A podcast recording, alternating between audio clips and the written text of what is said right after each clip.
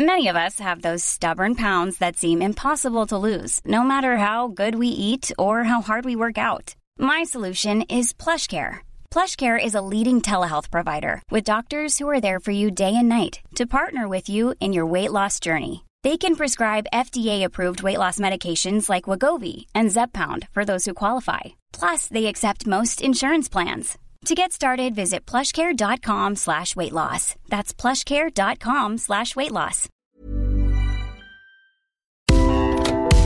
Le sponsor de cet épisode des couilles sur la table, c'est Ada Tech School, une formation pour devenir développeuse et développeur à la pédagogie alternative qui casse les codes et incite les femmes à coder. Et c'est important car les femmes sont encore largement sous-représentées dans le monde de la tech. Adatech School offre une formation unique de 21 mois, dont 12 en alternance, sans prérequis techniques ni académiques. Alors si vous souhaitez vous reconvertir dans un secteur très porteur, Adatech School vous attend. L'école est implantée à Paris, Lyon et Nantes. Il y a trois rentrées par an et la prochaine est le 27 mai. On nous dit qu'il reste quelques places. Ça vous intéresse? Vous pouvez postuler dès maintenant ou vous renseigner sur le site adatechschool.fr. Ada, A-D-A, Tech et School. Et en attendant, bon épisode Les couilles sur la table, épisode 26.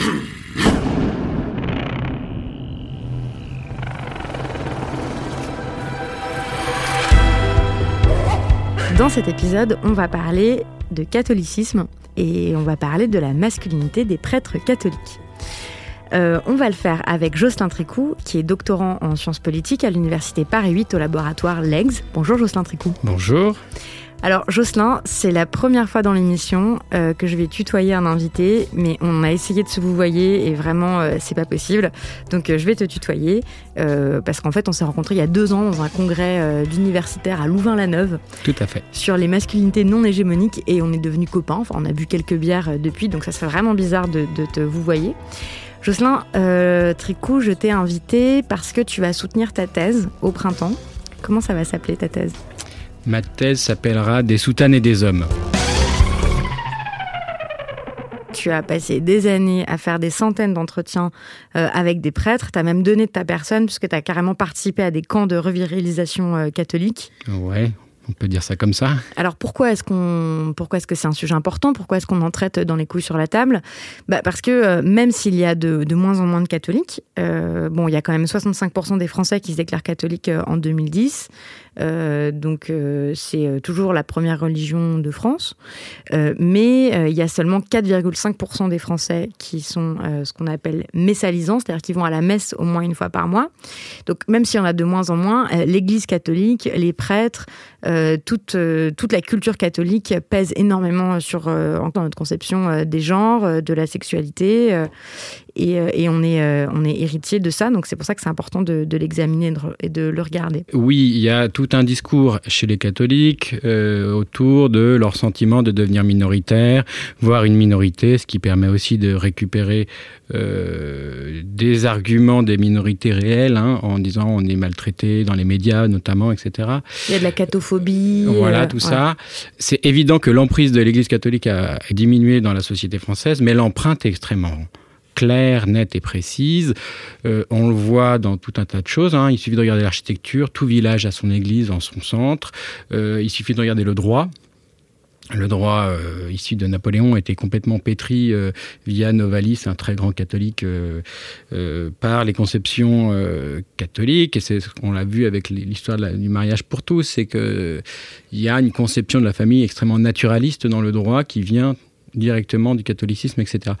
On le voit dans, dans tout un tas de choses. Euh, Jean-Paul Willem, qui est un sociologue du protestantisme, pardon, lui, il parle de catholaïcité pour parler du régime euh, de, de l'État, c'est-à-dire une laïcité. Euh, formellement, il n'y a, aucune, euh, il y a aucun lien et il n'y a pas de reconnaissance du culte catholique comme le culte de l'État, sauf qu'il y a plein de choses qui vont ensemble, qui, qui sont congruentes. Par exemple, les jours fériés. Ce sont des jours des fêtes. Ou le fait que tu peux pas aller quelque part en France sans entendre un clocher. Voilà, et euh, par exemple aussi, 99% des établissements privés sous contrat sont des établissements catholiques qui, sont, qui bénéficient largement de l'État, etc., etc. Donc voilà, ce que je veux dire par là, c'est que euh, si l'emprise de l'Église est très faible, au sens, euh, comme tu l'as rappelé, 4,5% de, de, Français qui sont messalisants, euh, l'empreinte est extrêmement forte. Et on l'a notamment vu au moment de, de, la manif pour tous. Donc c'était la manif contre le mariage. Voilà, contre la, la loi, le, projet de loi d'élargissement du mariage civil aux couples de même sexe.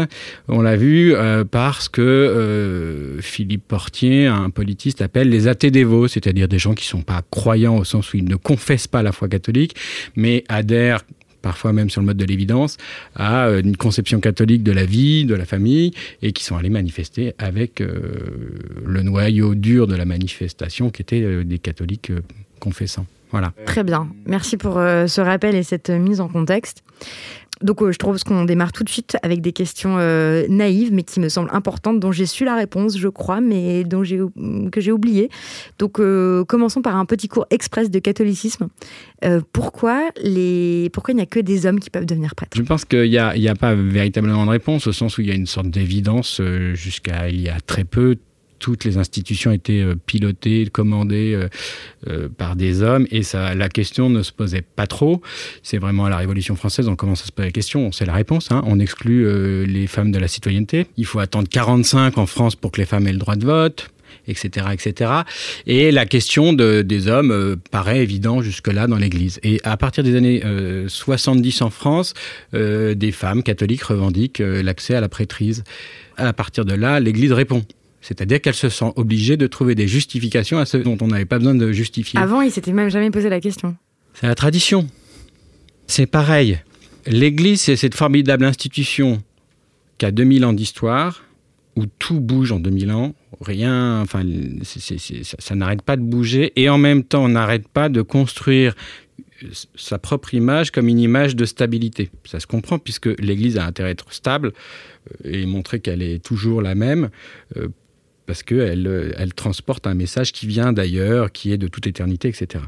Donc en fait, elle est tout le temps en train de reconstruire des justifications pour justifier les dispositifs dont le dispositif de la, continence chez les prêtres. Donc en fait, c'est vraiment euh, avec l'Église carolingienne et que s'installe progressivement l'idée qu'on ne peut pas être impur quand on euh, se saisit de l'hostie consacrée et du vin consacré qui représente le corps et le sang du Christ à l'autel.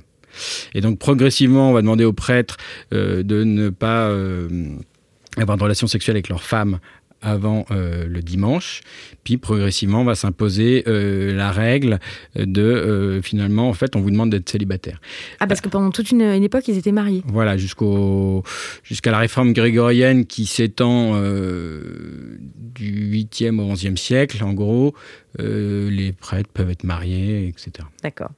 Qu'est-ce qui est euh, la masculinité acceptable selon l'Église catholique? Alors, ce qui est marrant, c'est que l'Église catholique a un discours prolifique sur les femmes, sur le génie féminin, comme dit Jean-Paul II, euh, essaye de définir la spécificité des femmes, mais n'a aucun, jusque-là, aucun discours sur la masculinité en tant que telle. Et ça, c'est pas que dans l'Église, en fait, partout dans, la société, le masculin jusqu'à peu était euh, cette espèce d'universel neutre euh, dont on n'en parlait pas puisque c'était évident. Et aujourd'hui, on voit poindre, notamment dans les textes de François, quelques éléments sur, ben, en fait, c'est quoi être un homme en tant qu'homme, et non pas un homme au sens où c'est évident, etc. Et donc il n'y a pas de, il a pas de, d'encyclique euh, sur la virilité. Voilà, il y en a une, il y en a euh, une sur la, sur la, la femme d'ailleurs, pas les femmes, mais il n'y en a pas sur les hommes. Et ça, c'est typique du, des privilèges des, des, dominants en fait. Les, dominants n'ont jamais de discours sur eux-mêmes. Ils sont là dans l'évidence de leur être et de, euh, leur dominance. Reste que l'Église s'affronte dès le 19e siècle à une espèce de phénomène que euh, les historiens appellent le dimorphisme sexuel, c'est-à-dire euh, l'Église se rend bien compte qu'il y a plus de femmes que d'hommes dans les assemblées cultuelles et donc développe non pas un discours construit, mais en tout cas tout un tas de stratégies pour ramener les hommes, pour tenir les hommes, pour les catholiciser, etc., etc. On utilise notamment les femmes pour ça on catéchise les femmes et on leur donne comme mission d'aller convertir leur, mari. Euh, et donc cette masculinité euh, catholique qui s'installe au 19e siècle, c'est quand même une masculinité qui se construit aussi face et contre la masculinité républicaine qui s'impose. Le 19e siècle, c'est la guerre des deux France, où euh, l'Église rêve encore d'une restauration de la monarchie et la République rêve que d'un truc, la disparition de cette Église. Tout en reprenant à l'Église d'ailleurs ces dispositifs de contrôle de la société comme l'école, comme le cours de morale, qui n'est qu'une reprise du catéchisme, etc. Enfin bref. Et donc l'Église se construit contre cette euh, masculinité euh, républicaine, qui je rappelle aussi est une masculinité d'une république dont les citoyens sont des soldats aussi. Et donc cette masculinité, elle a aussi une certaine un certain petit paradoxe, c'est que un âme catholique, c'est aussi un homme doux, un homme de charité, etc. Donc qui incarne des valeurs qui sont plutôt codées à l'époque et jusqu'à il y a peu euh, comme des valeurs féminines. Oui, parce qu'on encourage quand même euh, dans le catholicisme à être, euh, à faire preuve de, tempérance, mhm. donc par à ne pas boire d'alcool, pas beaucoup. Il y a le fait d'être doux, de pas être violent et, toutes ces choses-là, ça va quand même en contradiction avec la masculinité. Il y a alors, euh, traditionnellement. Il, ouais, il ne s'agit pas de, fixer les choses parce que c'est toujours une, un jeu de tension. C'est qu'à la fois, il faut donner des gages. On est bien des hommes quand on est un homme catholique. Donc il y a aussi une sorte de promotion d'une virilité catholique. Et en même temps, on est aussi des catholiques et donc euh, il faut affirmer sa différence. Et c'est jamais simple. En fait, euh, si les hommes sont moins nombreux dans les assemblées, c'est aussi que euh, se positionner comme un homme dans le catholicisme à, cette époque-là, c'est pas simple. D'autant plus qu'il y a tout un discours sur euh, la féminisation du catholicisme, donc etc., qui est notamment entretenu par les anticléricaux. Les caricatures anticléricales sont, à la fin du 19e siècle, assez symptomatiques d'une sorte de déféminisation du prêtre et du catholique. Euh, alors que la République, elle est forte, etc. Ah oui, donc, euh, donc euh, la, Mais de toute façon, le genre, ça dit, toujours, ça dit toujours des rapports de pouvoir. Et donc, ça sert toujours, notamment quand les choses sont plus évidentes ou les choses sont en conflit, ça sert à soit se valoriser, soit dévaloriser son adversaire. Donc, les républicains disent, enfin les anticléricaux disent, regardez, c'est catholique, tout c'est féminé, c'est pas la vraie virilité. Chez nous, on est viril entre autres. Et puis il y a des effets de, pour contrer ce, genre de discours, etc. Dans l'Église catholique, par exemple, euh, quoi, en bah, mobilisant l'imagerie des croisades, ce genre de choses? Oui, par exemple, on peut voir dans la fondation du scoutisme catholique euh, le, la réutilisation, alors qui, s'appuie sur le romantisme du 19e siècle, hein, de, de, la chevalerie comme ce modèle de l'homme euh, catholique. Euh, euh, chevalier, ça veut dire à la fois une puissance guerrière et en même temps la capacité de prendre cette puissance guerrière et de la mettre au service du petit, de la veuve et de l'orphelin, comme on dit dans la chevalerie, quoi on insiste un peu sur cette histoire du, 19e siècle parce que euh, ça va éclairer évidemment ce qui est en train de se jouer euh, aujourd'hui en partie, mais on va y venir Un, peu plus tard. Là, je voudrais qu'on aborde euh, un sujet qui a été objet de stupéfaction pour moi en lisant tes articles, Jocelyn. Alors, bon, je, confesse que moi, j'ai été élevée dans une culture aussi catholique, dans une pension tenue par des religieuses, etc. Enfin bon, je devrais être plutôt au courant. Et en fait, je découvre en lisant tes articles que euh, l'Église, ça a été un super placard pour les homosexuels pendant des siècles et des siècles. Euh, en tout cas, c'est ce que te dit un prêtre avec qui tu t'entretiens. Oui, en fait, c'est assez intéressant parce que ton, propre étonnement euh, est, l'effet d'une construction sociale et historique. C'est-à-dire que l'Église a largement contribué à construire un regard des fidèles ou des gens sur le prêtre qui est désexualisant. Euh, donc on ne voit plus le prêtre comme un être sexué, ou alors on le construit vraiment à l'opposition comme un super prédateur, une super proie, voilà, pervers. Mais en tout cas, euh, pour le catholique moyen, euh, le prêtre n'est pas vu comme un être disponible sexuellement et intéressé sexuellement.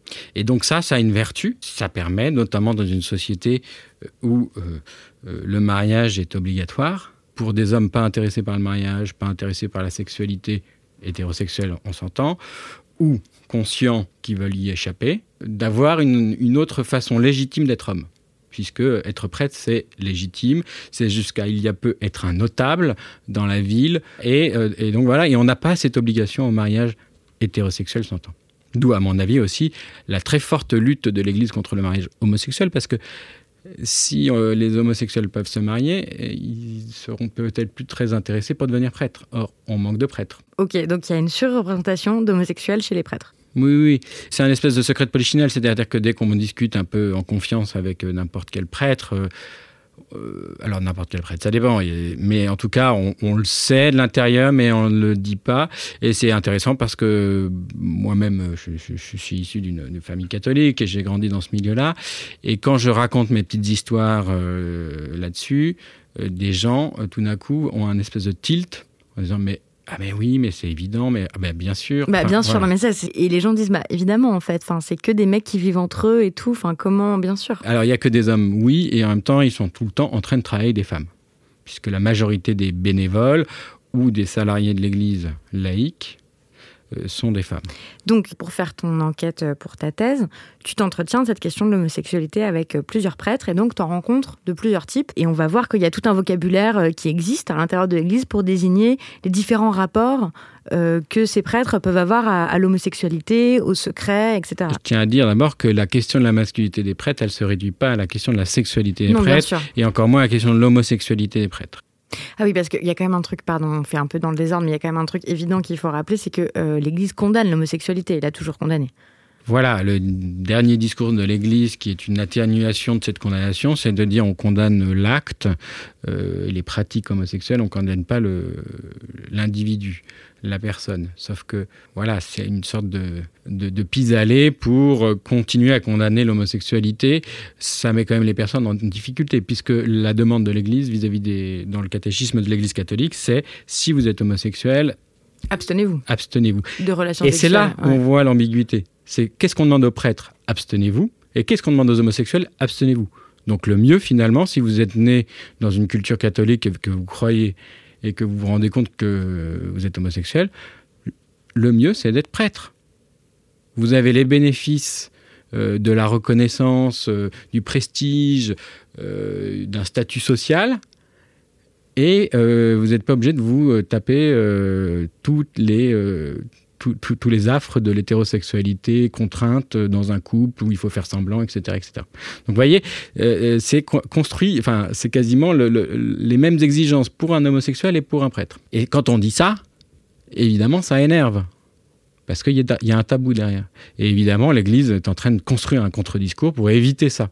C'est tout le discours depuis 2005 d'expliciter on n'ordonne pas des homosexuels. Et ça, on va en parler, euh, on, va, on va en parler tout à l'heure. Donc voilà, moi je, rencontre des prêtres. Tu, tu, rencontres des prêtres, tu leur, tu leur dis pas voilà, je voudrais vous parler d'homosexualité, tu parles de plein de trucs avec eux et puis tu abordes cette question-là. Je commence d'abord à rencontrer des prêtres avant d'être le chercheur que je suis aujourd'hui. Et évidemment, les questions que je me suis posées, c'est bien parce que j'ai été confronté à la réalité euh, des prêtres et que ça m'a posé des questions euh, en me disant tiens, qu'est-ce qui se joue là-dedans? Pourquoi il y a tout ça? Pourquoi il y a des crispations? Pourquoi je sais pas quoi?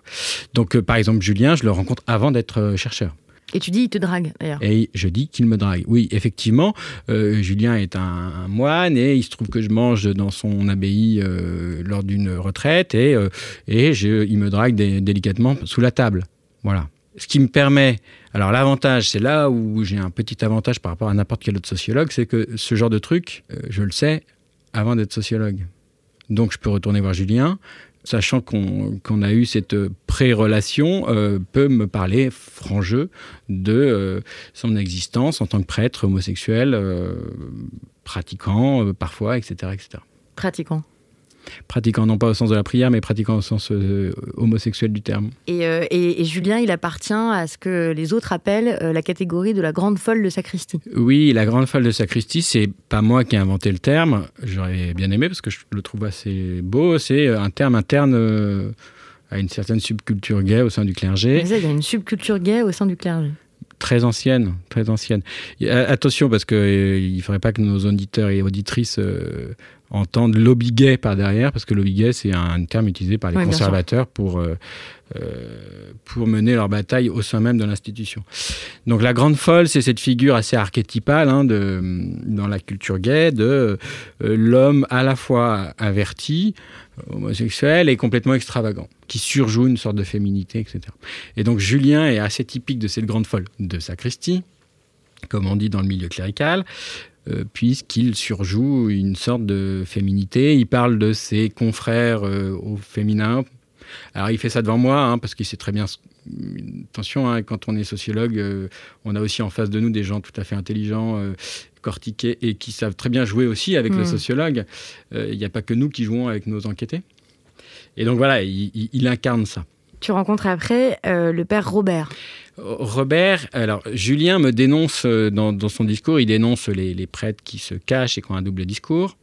Et il, rigole aussi un peu de ce qu'il appelle les pseudos, c'est-à-dire ces prêtres homosexuels qui essayent de bouger les choses de l'intérieur, mais qui sont tellement prudents que c'en est presque euh, risible à ses yeux. hein. Moi, je n'ai pas à juger euh, de. Voilà. Donc Robert, c'est un peu ce modèle du pseudo, c'est-à-dire un, un prêtre intellectuel qui écrit beaucoup, qui Selling a little or a lot? Shopify helps you do your thing however you cha-ching. Shopify is the global commerce platform that helps you sell at every stage of your business. From the launch your online shop stage to the first real life store stage, all the way to the did we just hit a million orders stage.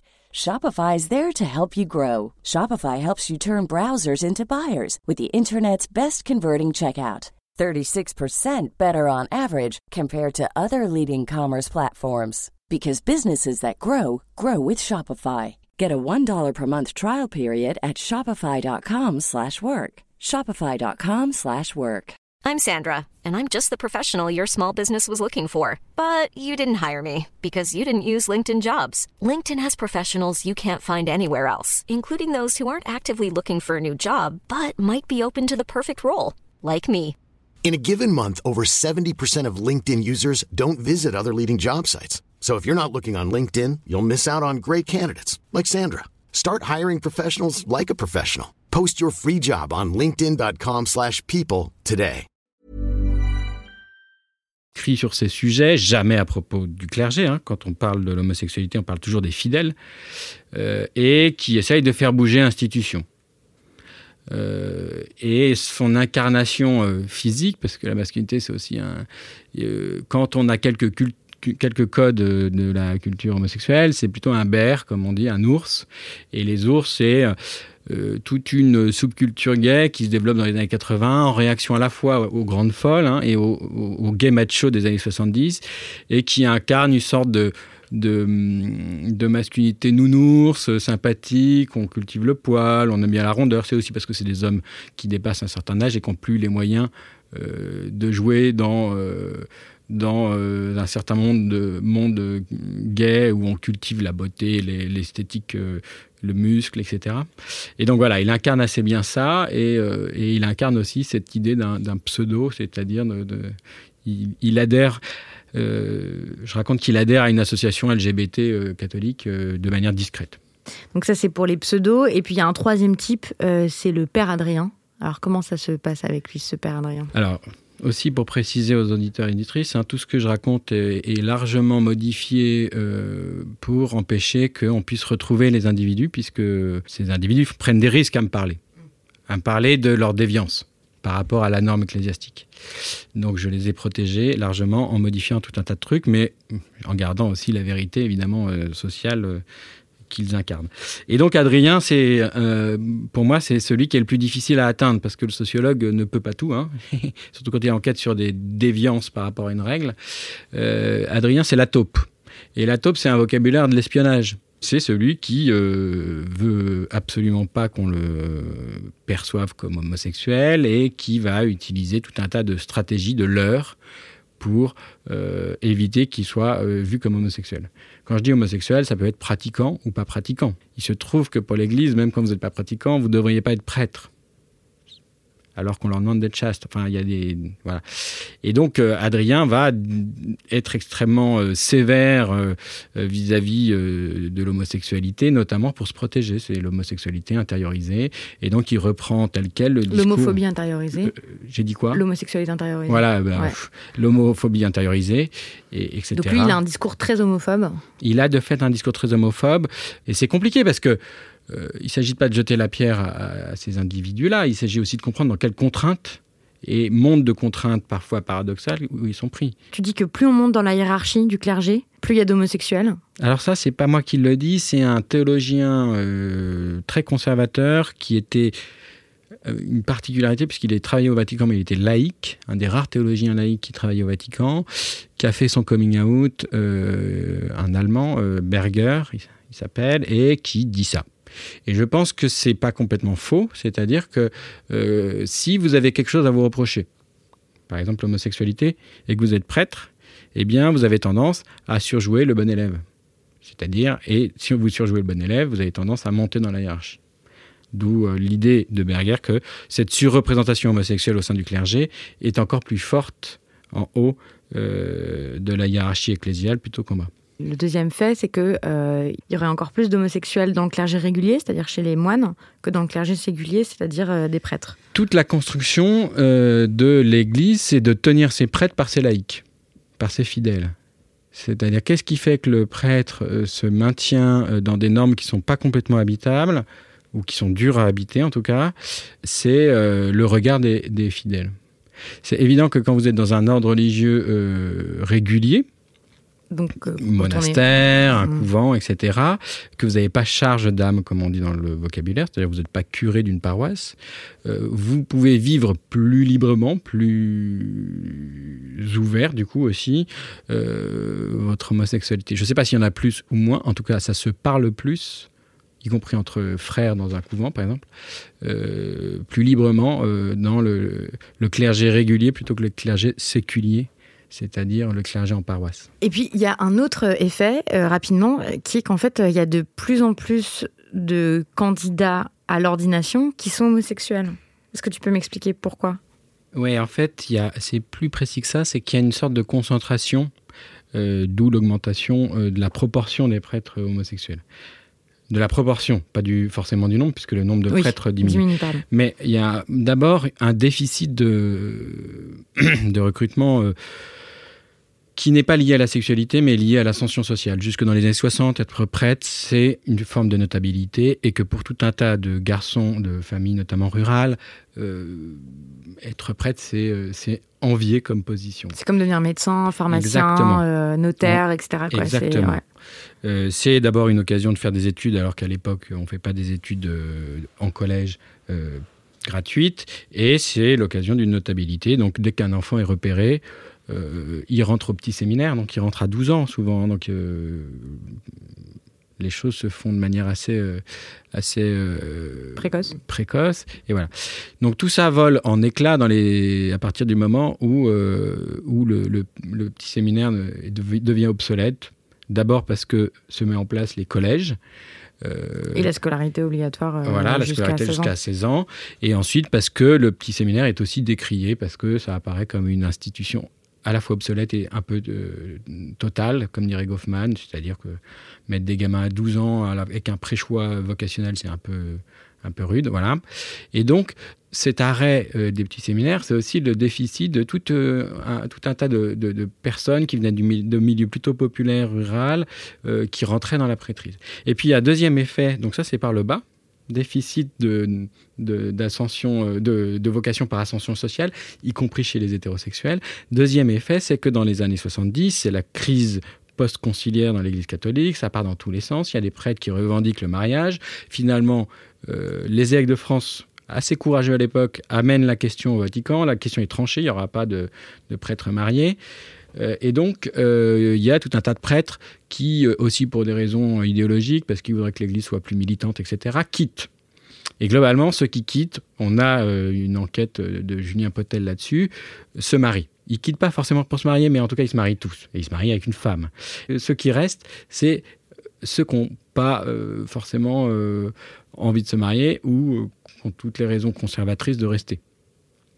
Et donc, ces deux effets, absence de recrutement pour ascension sociale sans discrimination entre les sexes, plus sortie de tout de- d'un paquet d'hétérosexuels, fait qu'il y a concentration. Troisième effet aussi de concentration, c'est qu'aujourd'hui, le recrutement des prêtres se resserre dans une bourgeoisie conservatrice où, effectivement, si on se perçoit plus ou moins consciemment comme homosexuel, l'horizon des possibles n'est pas très large. On va pas ramener un copain et se marier euh, à la maison et, et se marier avec lui.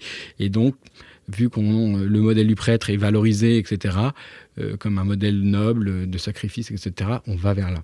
Et donc voilà, et c'est pour ça qu'il y a une surconcentration euh, euh, homosexuelle aujourd'hui et qui fait que ça déborde aussi, au sens où le placard déborde, s'ouvre de l'intérieur, euh, parce que un certain nombre d'entre eux ont pu fréquenter, être socialisés en partie aussi dans des milieux gays, et du à, à intérioriser les codes de cette culture-là. Et donc ça se voit. C'est-à-dire que ça ne se parle pas forcément en parole, mais ça se parle parfois aussi par euh, tout un tas de codes culturels, que ce soit le, la, posture, que ce soit euh, le choix de vêtements, que ce soit des, des, signes, etc. Et ça, pour l'Église, c'est gênant. Si ça se voit, c'est gênant. Oui, en fait, tout ce truc de l'Église, c'est euh, quasiment faites ce que vous voulez, mais que ça se voit pas, quoi. Que ça se sache pas, que ça se voit pas. Notamment, oui. Et donc, en 2005, euh, donc c'est Benoît XVI, euh, l'Église interdit euh, à ceux qui pratiquent l'homosexualité ou qui présentent des tendances homosexuelles, je cite, hein, ou qui soutiennent la prétendue culture homosexuelle, de devenir prêtre. Oui, alors ce texte est assez intéressant parce que d'abord, tout au long des siècles, l'homosexualité des prêtres a permis un truc assez bon pour l'Église, c'est que s'il y avait déviance sexuelle, pratique sexuelle, il n'y avait pas d'enfant comme preuve publique de cette déviance sexuelle si vous couchez avec une femme, il y a toujours un risque d'enfant. On ne maîtrise pas vraiment la contraception. Donc pour l'Église, c'était bien pratique. Paradoxe, c'est que ce texte euh, voilà, veut dire, euh, attention, on, à partir de maintenant, on n'ordonnera plus des personnes, alors avec des tendances profondes homosexuelles, mm. parce qu'on distingue dans l'Église euh, les tendances pas très profondes, ça peut arriver, voilà, c'est comme ça, etc., les tendances profondes. Et ceux qui défendent la prétendue culture euh, homosexuelle. C'est intéressant parce qu'on peut être hétérosexuel et défendre la culture, euh, l'existence et la légitimité d'une culture euh, homosexuelle. Hmm. Donc on sent bien que l'enjeu, c'est attention, il ne faut pas donner à l'homosexualité une place légitime à côté de l'hétérosexualité. Je voudrais qu'on en arrive à un sujet comment dire, c'est toujours délicat d'en arriver à ce sujet-là parce que je ne sais pas comment faire pour ne pas me mettre dans les pas euh, de ceux qui, chez les catholiques, vont lier euh, l'homosexualité et la pédophilie, parce que c'est un discours qui est tenu par l'Église catholique. Oui, euh, il y a des problèmes de pédophilie dans l'Église, mais c'est pareil que l'homosexualité, tout ça est lié, etc. Mais bref, parlons de pédophilie dans l'Église catholique, de ses rapports avec la masculinité. Donc, euh, les scandales de révélation des, abus sexuels euh, pédophiles euh, commis par des prêtres se sont succédés presque sans interruption depuis le milieu des années 90. Ça concerne tous les pays et tous les milieux. Comment est-ce qu'on peut expliquer l'ampleur des cas de pédophilie et d'abus sexuels pédophiles dans l'Église catholique? Il y a beaucoup de choses qu'on ignore sur cette question-là. Parce que d'une part, on est face à une institution qui a couvert, et c'est peut-être ça, en fait, le, foyer du scandale, c'est pas qu'il y ait des prêtres pédophiles, c'est qu'il euh, y a une institution qui les ont qui les a euh, qui les ont protégés. Voilà, il y a un différentiel assez massif entre l'exigence que porte l'Église euh, vis-à-vis d'une société, de la société, et, euh, et visiblement la complaisance qu'elle a vis-à-vis de ses propres représentants. Face à, ces, à ces, ces, scandales, la réaction catholique, c'est souvent la dénégation. La dénégation qui peut passer par ces quelques brebis galeuses, la dénégation qui peut passer par Ah, mais c'est de la faute des homosexuels dans l'Église notamment de la part d'un certain nombre de gens conservateurs qui en fait savent qu'il y a des homosexuels dans l'Église, notamment dans leur rang. Et ensuite, euh, euh, oui, mais il y en a aussi euh, en renvoyant sur l'état de la société. En fait, il y en a pas autant, il y en a autant dans l'Église que dans l'éducation nationale, etc. Donc voilà.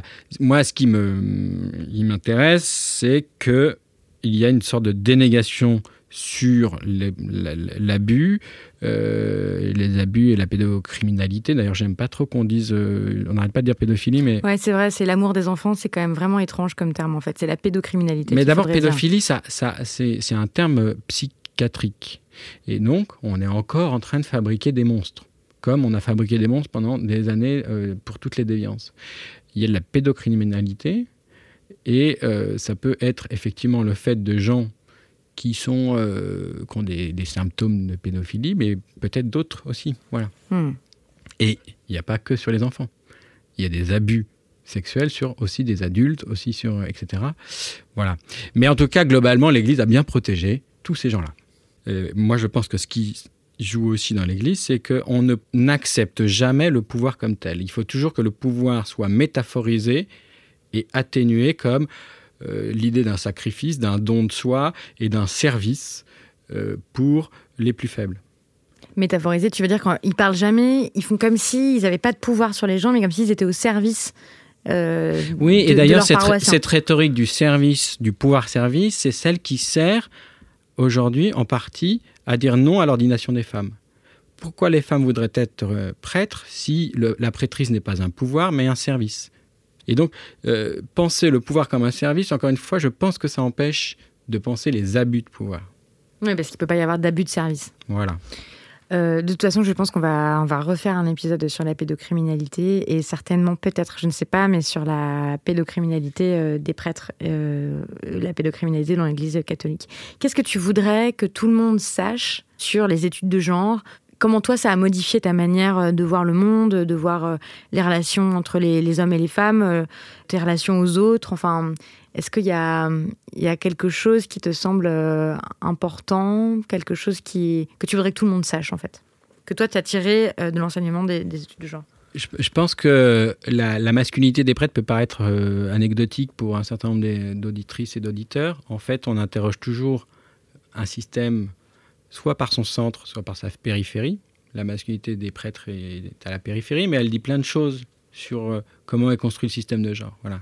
Donc ça, par rapport à mon sujet, euh, je trouve qu'il est extrêmement... C'est une sorte de mini-laboratoire qui permet de tirer les fils de- du système de genre et de sexualité et donc de, de- Dans la société. voir. Ouais, Mm. dans le devoir dans la société évidemment. Et qu'est-ce que j'en ai tiré personnellement? Bah, J'essaye toujours, euh, comme euh, tout euh, militant pro-féministe qui se doit, de faire gaffe, modifier ses pratiques, puisqu'on hérite d'une socialisation de privilégiés quand on est un homme blanc euh, cisgenre comme je suis, et de faire gaffe, voilà, parce qu'on on- mais euh, on est aussi euh, travaillé au corps, travaillé à l'intelligence par, par ce système-là, qui nous positionne et qui nous donne des attitudes, des, des- des postures, des, des manières de penser.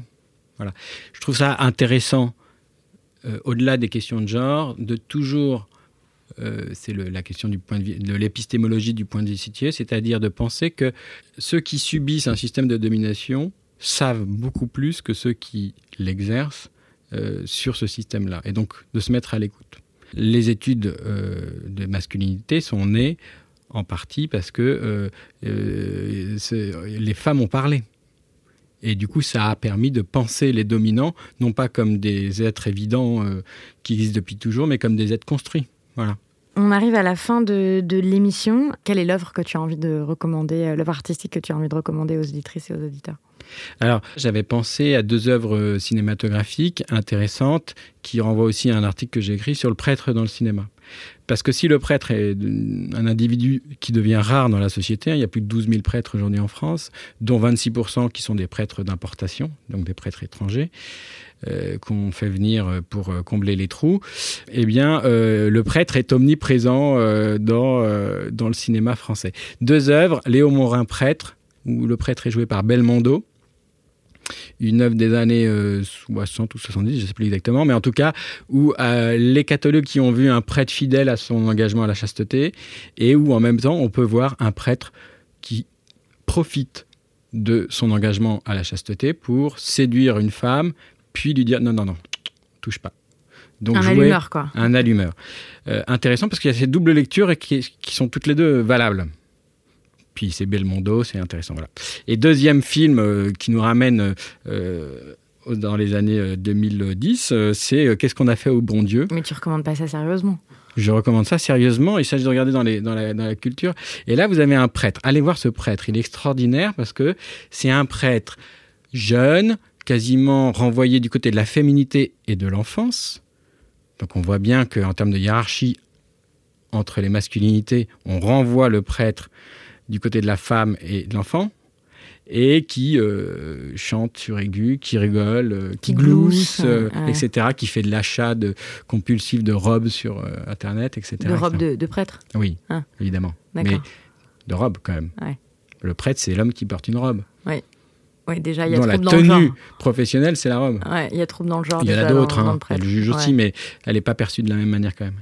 Enfin voilà. Et Mais, on mais voit pas bien. parce que c'est un bon film, t'es d'accord euh, Tu recommandes ce film parce que Bien ça sûr, c'est par rapport au sujet. Ah oui, d'accord. Et on voit bien en, euh, l'évolution du regard de la société sur le prêtre. Et en même temps, dans ce film, Tabou, le, prêtre est extrêmement superficiel, c'est-à-dire qu'on n'interroge pas sa sexualité. On sous-entend que. Voilà. Et je trouve que la comparaison entre les deux films des années 60 et euh, le film des années 2010 est extrêmement intéressante. Et si ça vous intéresse, j'ai fait ce petit travail de comparaison sur 200, non, 120 films pardon, euh, dans un article. Merci Jocelyn.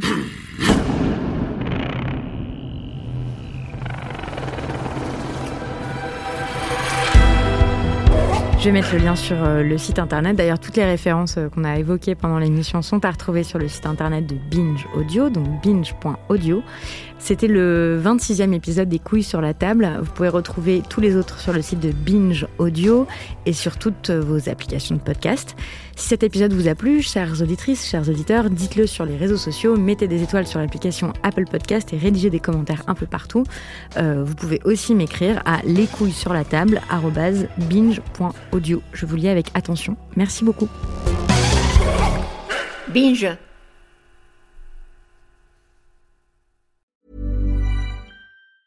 A lot can happen in three years, like a chatbot may be your new best friend. But what won't change? Needing health insurance. United Healthcare Tri Term Medical Plans, underwritten by Golden Rule Insurance Company, offer flexible, budget friendly coverage that lasts nearly three years in some states. Learn more at uh1.com.